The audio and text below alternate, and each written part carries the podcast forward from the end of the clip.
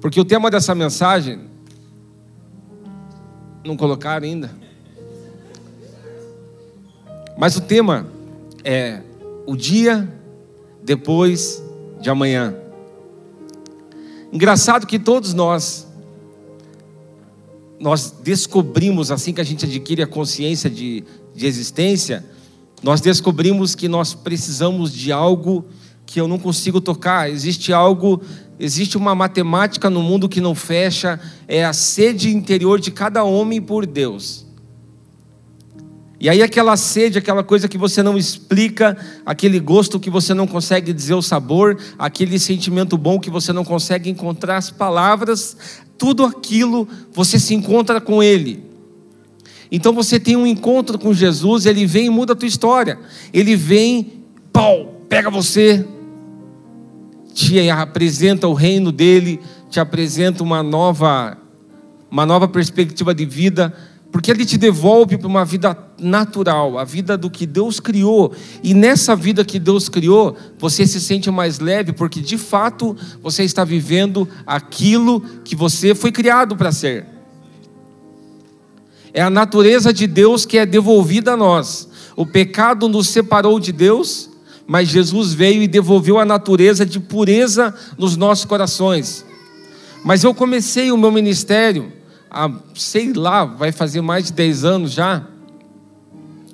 Eu comecei em presídios, pregando para preso, para prostituta, presa, traficante, tudo que é tipo de pessoa marginalizada. E conhecendo aquelas pessoas, eu descobri que 90% das pessoas num presídio são desviados da igreja. Eu não estou falando de 5% nem de 10%. Eu estou falando de aproximadamente 90% dos presos do Brasil são desviados da igreja. Se você for analisar, talvez na tua casa, você está vivendo um dia mal, talvez você está vivendo uma fase da tua vida ruim, talvez você está enfrentando doença, talvez você está enfrentando é, uma, um, um divórcio iminente, você está enfrentando situações que fogem do teu controle, que você fala não é justo, porque se aquele dia eu levantei a mão, eu falei, Jesus, eu estou aqui, por que, que isso está acontecendo comigo? E eu descobri que todos nós, quando nós adquirimos essa consciência, a gente percebe, precisamos de Deus. Mas depois que a gente entende quem é Deus, a gente tropeça no dia depois do amanhã. O amanhã é Cristo.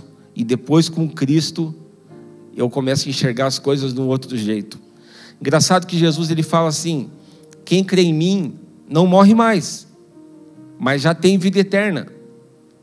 Só que se você parar para pensar aqui agora, você consegue se lembrar de alguém que você ama muito, que você enterrou faz pouco tempo ou faz muito tempo.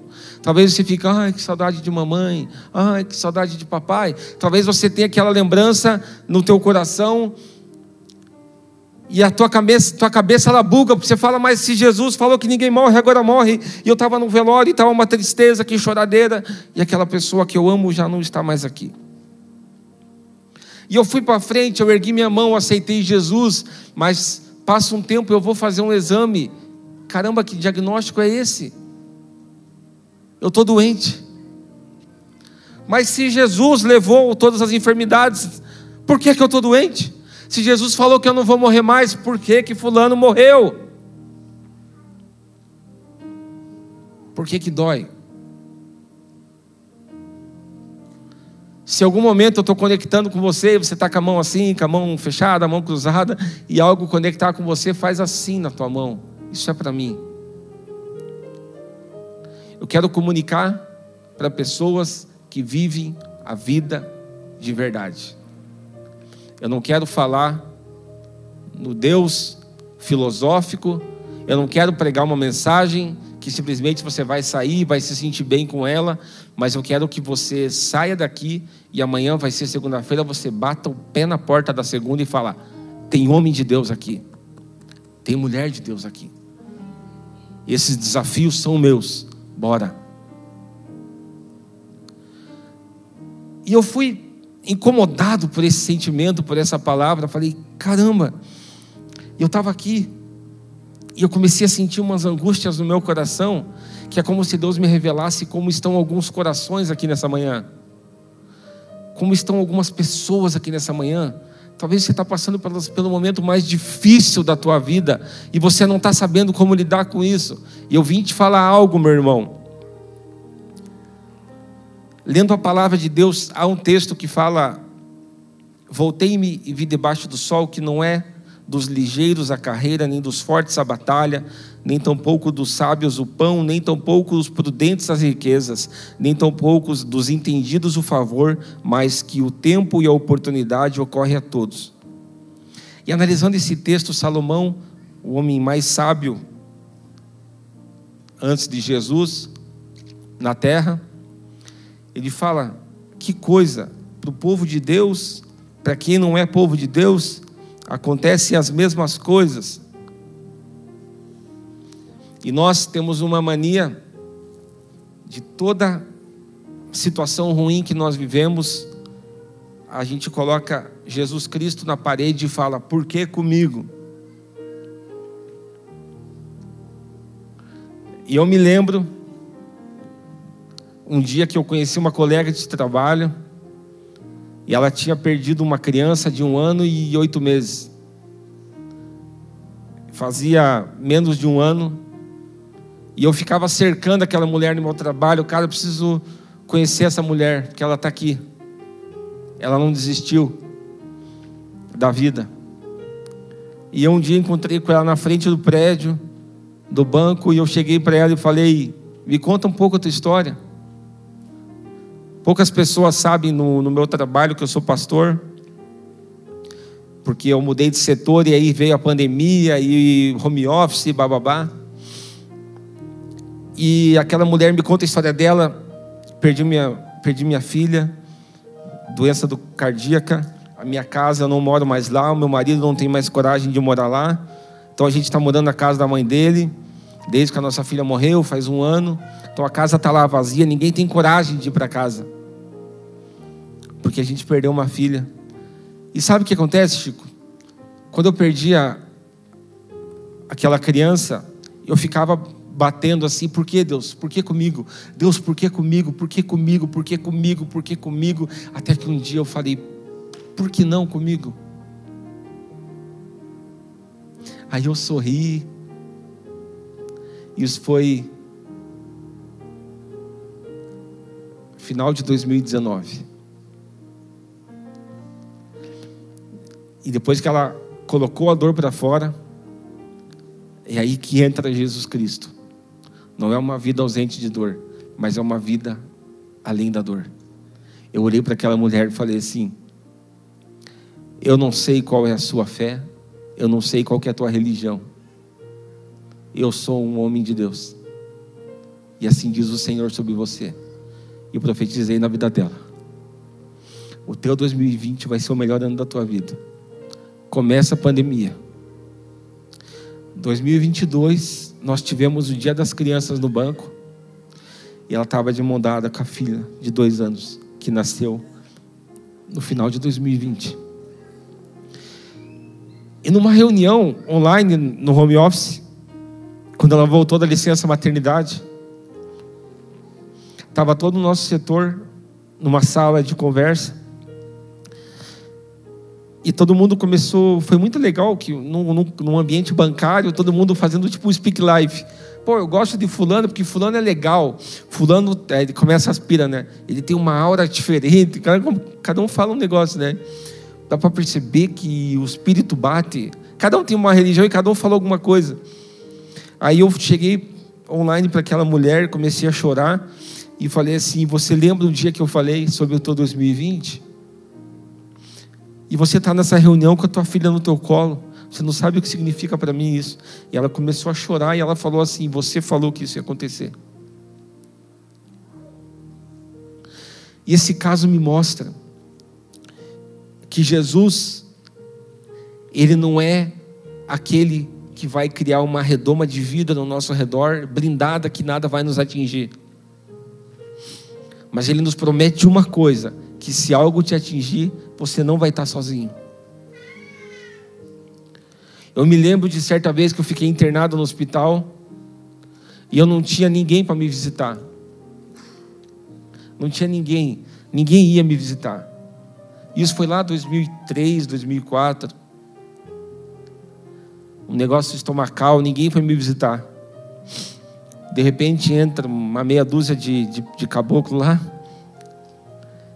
com uma, uma, uma panfletinho da Igreja Universal, começaram a falar do amor de Jesus para mim. E ali foi tão legal, né? Porque como você é pastor, você escuta várias pessoas falando mal da Universal e eu sempre falo, não fale mal da Universal, porque o dia que eu precisei, eles estavam lá. Então na minha frente não fale. E foi tão especial porque ali eu vi Jesus me visitar no dia, no dia da minha dor. Ali eu vi Jesus me visitar no dia que eu estava precisando e ele não veio com uma cura. E aquilo foi estranho. Passa um tempo. Eu estou na praia, 2008 para 2009. Quem conhece a minha história, um dia eu vou, vou, vou pregar a minha história aqui. Eu tenho um encontro com Jesus. E eu estou de mão dada, de mão dada não, estou enganchado numa amiga. Que antes de usar bengala, eu enganchava nos amigos quando eu precisava ficar parado. Estava enganchado numa amiga, tive um encontro com Jesus na praia, foi muito legal. Aquela amiga depois se torna garota de programa, depois ela se converte, depois ela uma vida destruída, familiar, terrível, de repente eu estou lá no casamento dela, fazendo a cerimônia, casando com um homem de Deus, pastores agora. E eles indo para a lua de mel, em vez de estar tá pensando, é, hoje tem, hoje vai, é nós, ixi, vou... né? Começa assim, né? Casamento de crente, o cara fica naquela, né? Solta o bicho, o bicho vai, que nem um louco. Só que, olha como Deus ele faz além. Ela me liga, viva a voz do carro. Chico, assim diz o Senhor sobre você: Deus não vai te curar mas Ele vai curar através de você. E aquilo, naquele momento, pau, fez tanto sentido na minha vida, por tantas situações que eu vivi. E, de repente, ontem, um amigo meu, faz uns dois meses, que é até marido dessa, dessa menina que falou isso, faz uns dois meses, ele me manda uma mensagem: Chico, assista esse episódio aqui do The Chosen. Eu falei, beleza. Ficou dois meses sem eu ver, e ele bravo comigo, eu não te mando mais nada, você não vê o que eu te mando. E eu vou lá, ontem minha esposa saiu, fui tomar café com as amigas, eu estava sozinho com meu filho em casa, ele estava no sofá jogando, eu sentei no meu escritório, botei um fone de ouvido, liguei na minha tela, falei, vou assistir esse episódio do The Chosen. Fala sobre Jesus enviando os, os seus apóstolos para pregar, só que um deles tem uma necessidade física. E ele fica profundamente incomodado, porque ele fala assim: como que eu vou curar alguém se nem eu sou curado? E Jesus chega para ele e fala algo, e aquilo me quebrou assim, ó, maravilhosamente. Ele fala assim: Tiago, você já escutou muitas histórias que eu curo, não escutou? Ele falou assim: Você sabe que eu posso te curar? Ele falou assim: Você quer ser curado? E ele fala: Sim, Jesus. Ele começa a chorar: Eu quero ser curado. Aí ele fala algo que tocou muito meu coração. Ele falou assim: Você, no mundo, é uma das poucas pessoas que já está curada.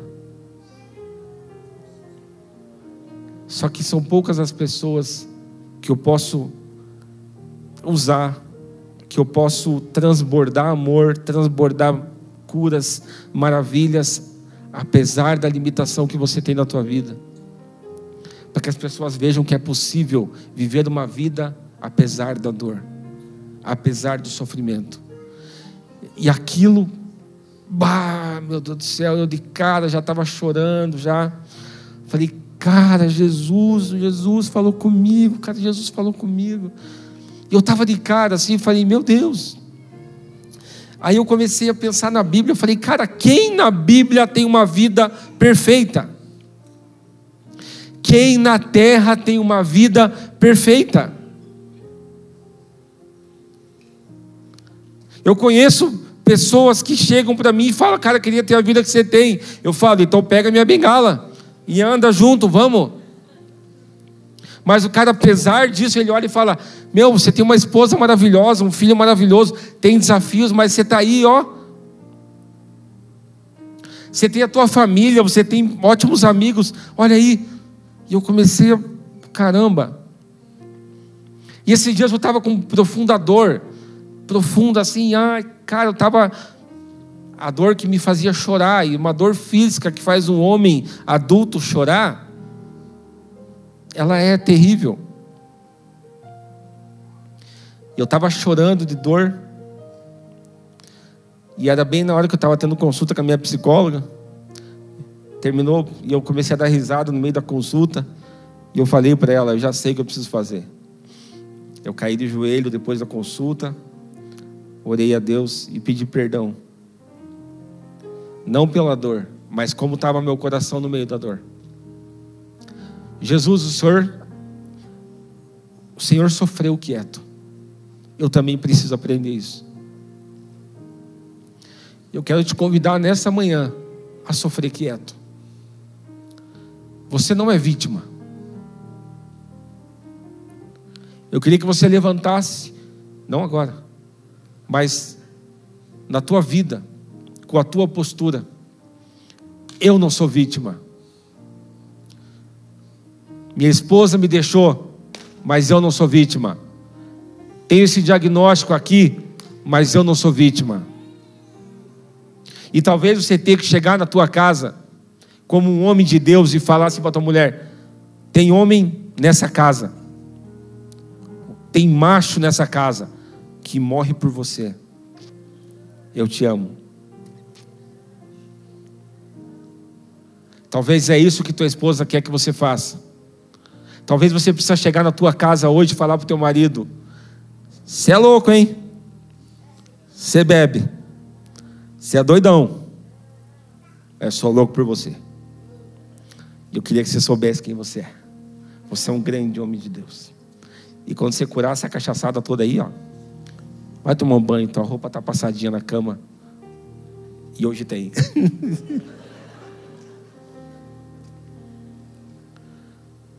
Quando você aprende a viver a vida a partir de quem você é, você entende algo maravilhoso. E ontem eu recebi uma frase no meu coração e eu tenho muito temor de falar que foi Deus que falou comigo, mas aquilo não veio de lugar nenhum.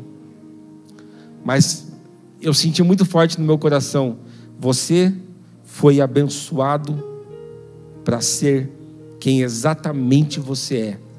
A maior conquista da tua vida é ser você. E eu, ah, cara. E eu de cara ontem, eu estava de cara, de cara, de cara, assim, ó, de cara. Porque eu queria que Deus. Eu estava igual, eu estava manhoso ontem. Estava manhoso. Ai, Deus. Fala diferente comigo. Eu quero chorar, Deus me faz chorar. Aí eu lembrei que eu torço para o Paraná Clube. Eu, não é isso, Deus, não é isso. Quis descer uma lágrima.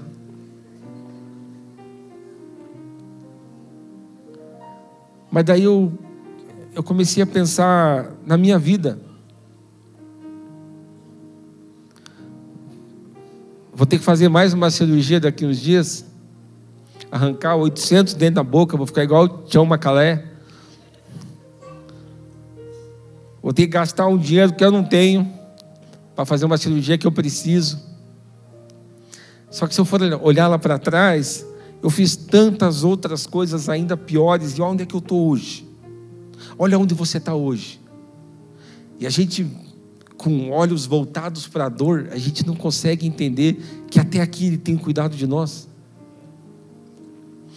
E a gente tem medo do maior dia da nossa vida, que é o último. E já percebeu algo, meu irmão e minha irmã? Que é tão maluco esse negócio de igreja, mas a gente nem sabe o que a gente chama Deus de Pai e Jesus de Senhor. Que apesar de nós, nós temos um ser perfeito que a gente pode chamar de Pai.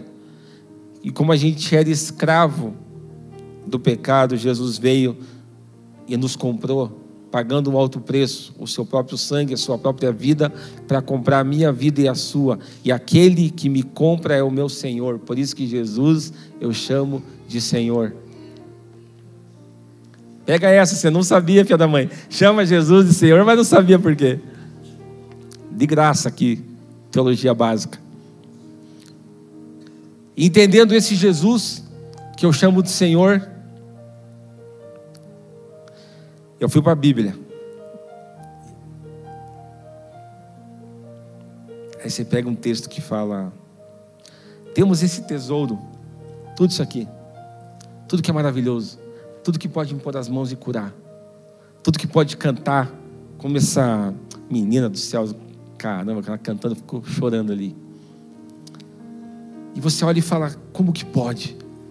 E o texto fala: eu guardo, eu tenho esse tesouro no vaso de barro, para que a excelência seja minha, Deus falando, não de vocês.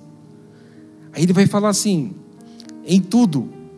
E aí talvez você vai conectar e falar assim: em tudo somos atribulados, mas não angustiados, perplexos, mas não desanimados, perseguidos, mas não desamparados, abatidos, mas não destruídos. Jesus Cristo nos ensina a viver a vida de verdade. Jesus Cristo, o Senhor, Ele não vai tirar os problemas todos da tua vida, mas Ele vai tirar toda a dor dos teus problemas. Depois que um homem se encontra com Jesus, de verdade, quando ele é condenado à morte, ele fala: Não quero ser crucificado igual Jesus, me crucifique de ponta cabeça, porque eu não sou digno de morrer igual ao meu Senhor. Homens açoitados na prisão, porque estavam pregando o nome de Jesus, eles saíam da prisão dizendo: Fomos encontrados culpados por pregar o nome de Jesus. Glória a Deus. Por isso não, não desfalecemos. Mas ainda que o nosso homem exterior se corrompa, ainda que o nosso homem exterior, a nossa carne, a, nossa, a gente fique doente, a gente adoeça, o nosso homem interior, ele se renova dia após dia. Porque a nossa leve e momentânea tribulação produz pra, sobre nós um eterno peso de glória não atentando nós nas coisas que se veem, mas nas que não se veem, porque o que se vê é passageiro, mas o que não se vê é eterno. Meu amado irmão, minha amada irmã, o que eu quero dizer com essa pregação? A minha cabeça está maluca, porque eu estou tentando entender tudo isso também, e eu quero que você me ajude nessa. Eu não estou com a pregação montada aqui, eu só tenho os versículos. Mas eu quero dizer para você: você vai ter saudade você vai ter dor, você vai passar por muita coisa, mas você não está sozinho. E quando você vai avançando na palavra, você vai avançando, você vai entendendo que alguns problemas que hoje eu reclamo, fui eu que causei. Aí na palavra eu aprendo a ser um bom marido, eu aprendo a ser um bom pai, eu aprendo a ser um bom filho, eu aprendo a ser um bom amigo, um bom pastor, um um bom funcionário, um bom patrão. Na palavra eu aprendo todas essas coisas. E você vai perceber: ô louco, os problemas diminuíram. Sim. Mas nem todos vão embora. Mas Chico, você está falando é bíblico? Sim. A Bíblia conta a história de Paulo. E Paulo, no momento, ele fala assim: Conheço um homem ele estava falando de si mesmo, que foi arrebatado ao céu, viu coisas que não existem na terra, ele viu coisas que não tem nem como falar. Foi levado ao paraíso e ele voltou na terra. E quando ele volta na terra, ele fala: Eu poderia falar sobre o que eu vi, mas se eu falar sobre isso, eu poderia me tornar arrogante. Mas para que eu não me exaltasse nisso, foi me dado um espinho na carne, foi me dado um problema, foi me dado uma situação, um mensageiro de Satanás, algo que venha contra a minha vida, que me, me quebre as pernas, uma doença, algo, foi me dado algo. Aí o texto fala: Três vezes orei ao Senhor para que esse problema, essa doença, esse divórcio, esse desemprego saísse de mim. E Deus responde: A minha graça te basta. Porque o meu poder se aperfeiçoa na, na tua fraqueza. De boa vontade, pois, me gloriarei nas minhas fraquezas, para que em mim habite o poder de Cristo. Não é sobre você se fazer de coitado como alguém que precisa, mas é você se fazer grande apesar de quem você é, por conta de quem habita dentro de você. O convite para esta manhã é a partir de hoje você bater o pé na porta da vida, ficar de pé e falar: tem homem aqui, tem mulher aqui. Deus, eu estou aqui.